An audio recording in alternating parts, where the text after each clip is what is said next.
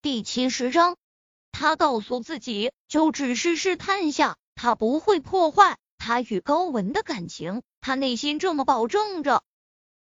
宁少臣闻言，眼眸沉了几分，大手在他脸上摩挲了几下。沈贝依，你这是在逼我？好看的眉头紧蹙着。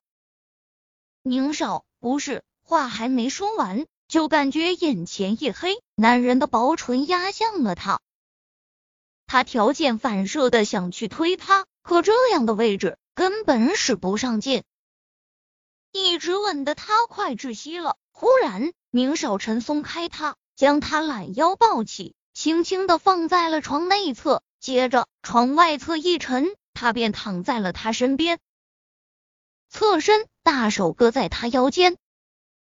沈贝依紧张的话都不敢说了。宁静的房间里，他甚至可以听到自己的喘息声。虽说两人已经有过一次了，但他内心深处，这就是生平这么大第一次和一个男人同床。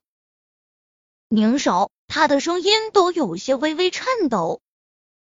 睡觉，否则他直起身，在他耳边继续低语：“不介意再和你做做别的运动。”大晚上的运动，这次沈贝依倒是反应了过来，脸颊通红，长这么大了，这还是第一次和一个男人同床共枕。当然了，上次那种情况下可不作数。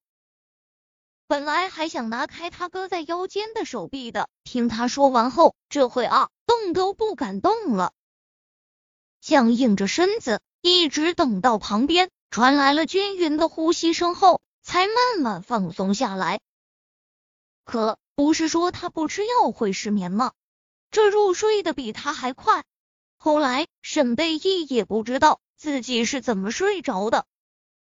等早上醒来时，床边早已没了那人的身影。他下意识的伸手在身侧摸了下，被单上还残留着余温，看来才走没多久。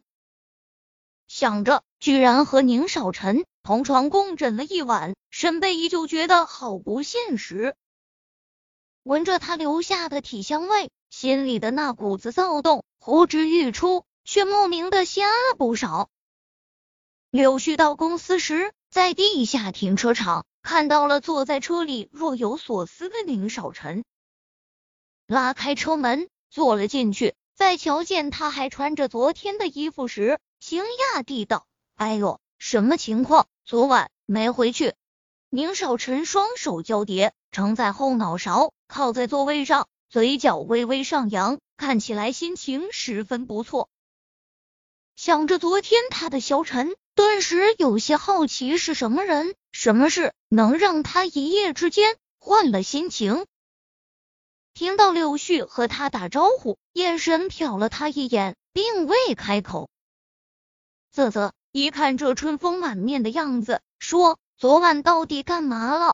柳絮在他身上轻轻捶了一下，宁少臣将手收回，侧着身子看着柳絮，脸色变得非常严肃。被他一本正经的模样吓到，柳絮轻咳了下，正了正身子：“你先等等，让我吸口气先。”将身上的衣服扯了扯。他也同样一本正经的回视着宁少臣，你说吧，我能抗得住？昨晚没吃药，睡得非常好，一夜到天亮。说完，手指放在方向盘上，有节奏的敲打着。柳絮张着嘴，半晌才反应过来，什么状况？你那病好了？